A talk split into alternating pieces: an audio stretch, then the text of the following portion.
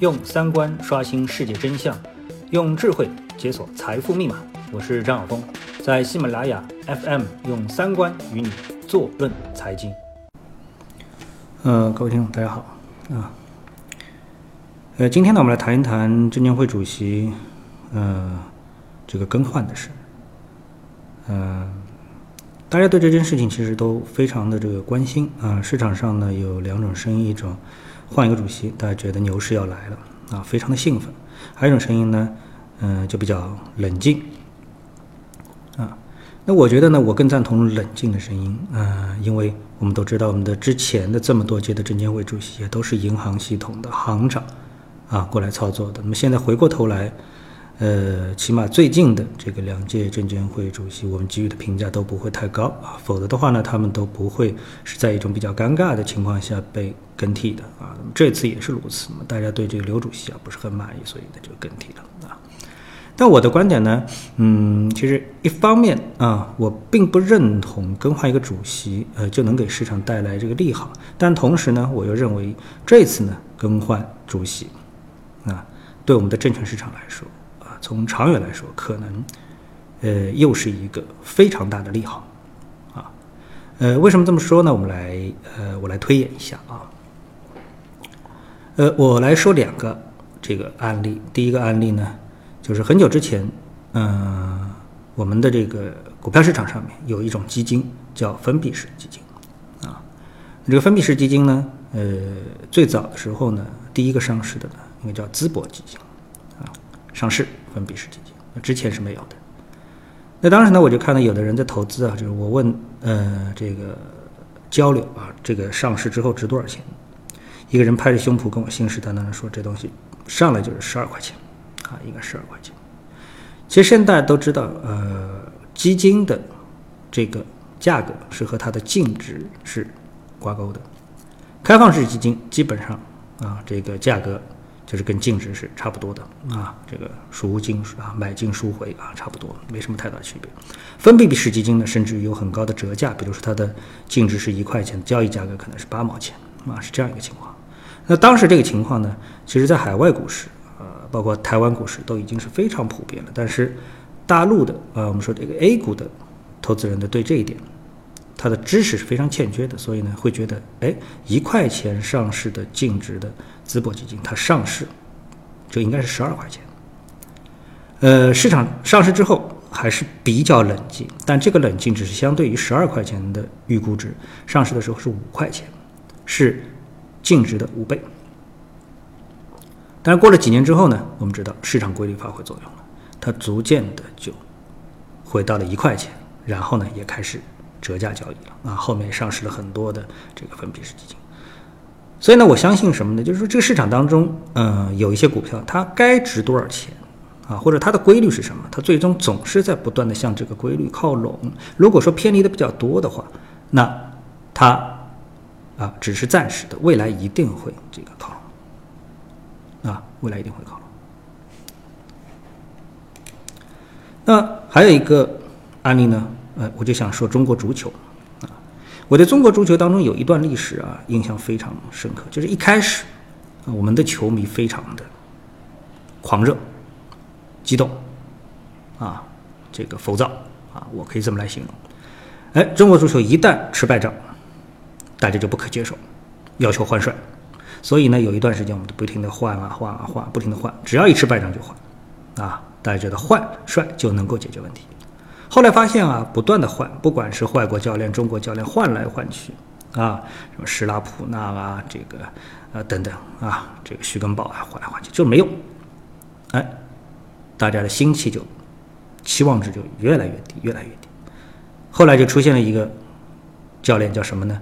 叫戚务生，啊，之前的教练在这个位置上很少有能够坐满一年的，但是戚务生在这个位置上坐满了四年，做了四年，在这个四年当中，我们可以看到中国足球的这个成绩从来没有这个更好过，甚至于更差，但是呢，整个的球迷的舆论啊，不管是官方的舆论、媒体的舆论，还是球迷的这种舆论，都没有给予。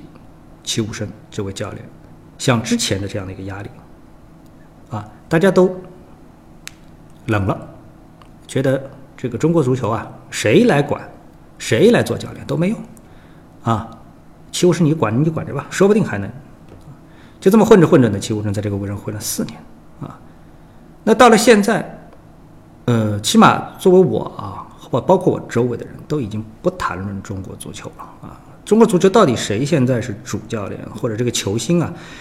以前可以说如数家珍啊，十几个人全都能报得清楚。现在能报出一两个已经很不容易了。对我来说，我基本上就不知道现在中国足球的这个男足有什么球员，我都不知道了啊。进入到这样一个状态啊，这是要什么呢？在资本身上，我觉得这就叫价值回归，就是你这球队吧，就就就这个估值啊，我们对你这样一个估值的球队给予这样的一个关注度就够了。啊，它不值得让我这个用更多的时间和精力去关注你啊！就像一个股票，你值十块钱，你非要让我认为你三十块钱、五十块钱、一百块钱才是正常的啊！不是你傻就是我傻啊！这概念啊。那么我们就回到我们现在的 A 股市场啊。那我觉得这问题呢，哎，就这样。之前我们每一次股票的市场的大涨大跌啊，我们都会迁怒于证监会主席啊，尤其是。之前的两人，这个肖钢和刘士，啊，那么我们把这个统计数据放在更更长一点的话呢，那我们就发现我们的证监会主席一直都是银行系统来的，这当然是一个呃行政体系上的一个规律啊。那么在这样一种情况下面，我们发现我们的证监会主席其实它的作用一直都是什么呢？他不是证券市场改革的排头兵啊，他可能更像是我们的外交部的发言人。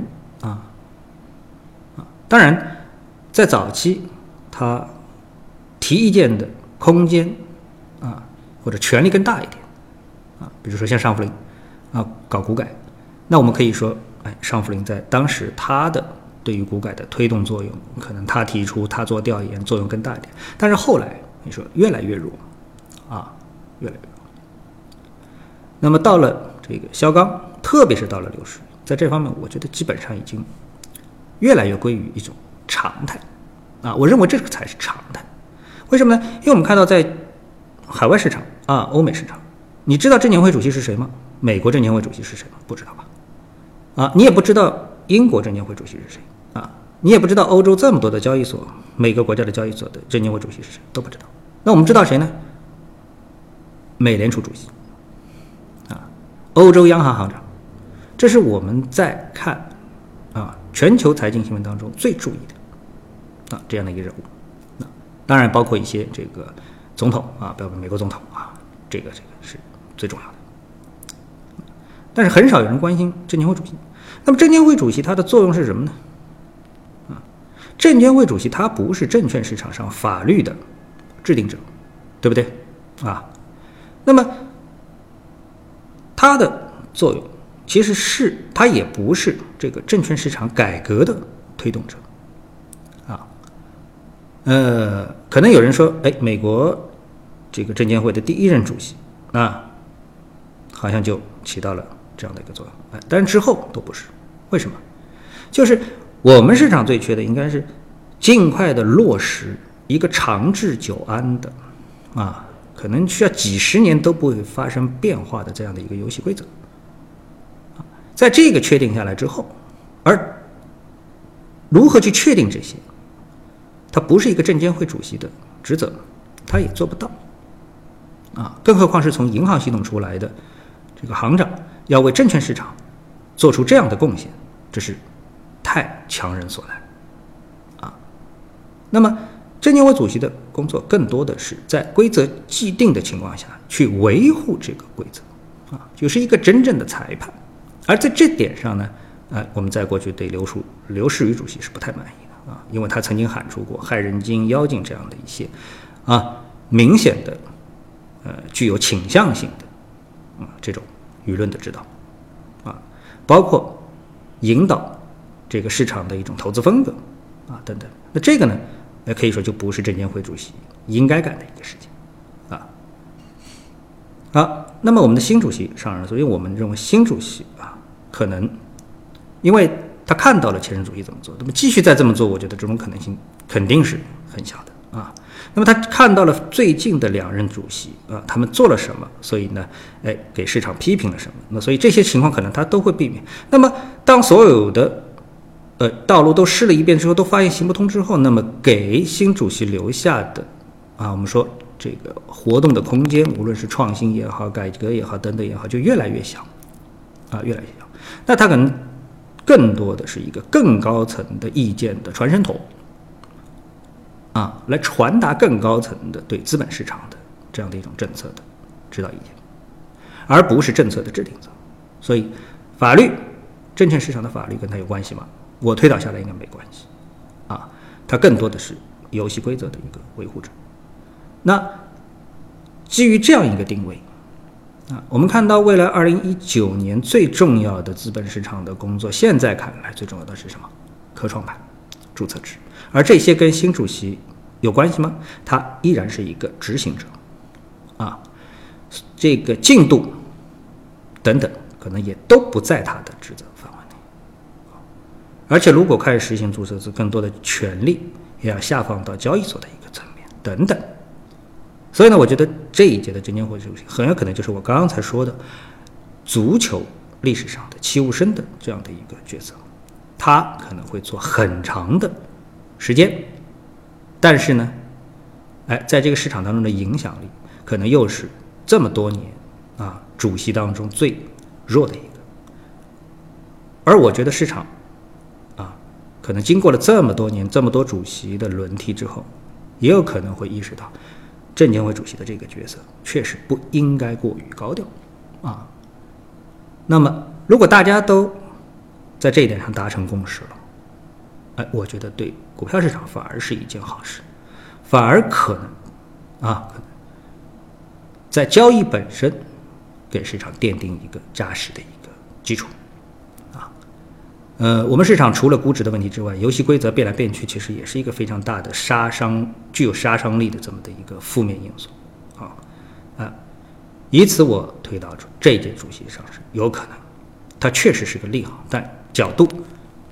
不是因为换了，而是它会在整个 A 股市场当中的被关注度啊存在感，我认为可能是历届主席当中最低的，也可能是当的时间最长的啊，这是我的一个预测，由此得出的一个利好。好，嗯，谢谢各位的收听，我们下次节目时间再见。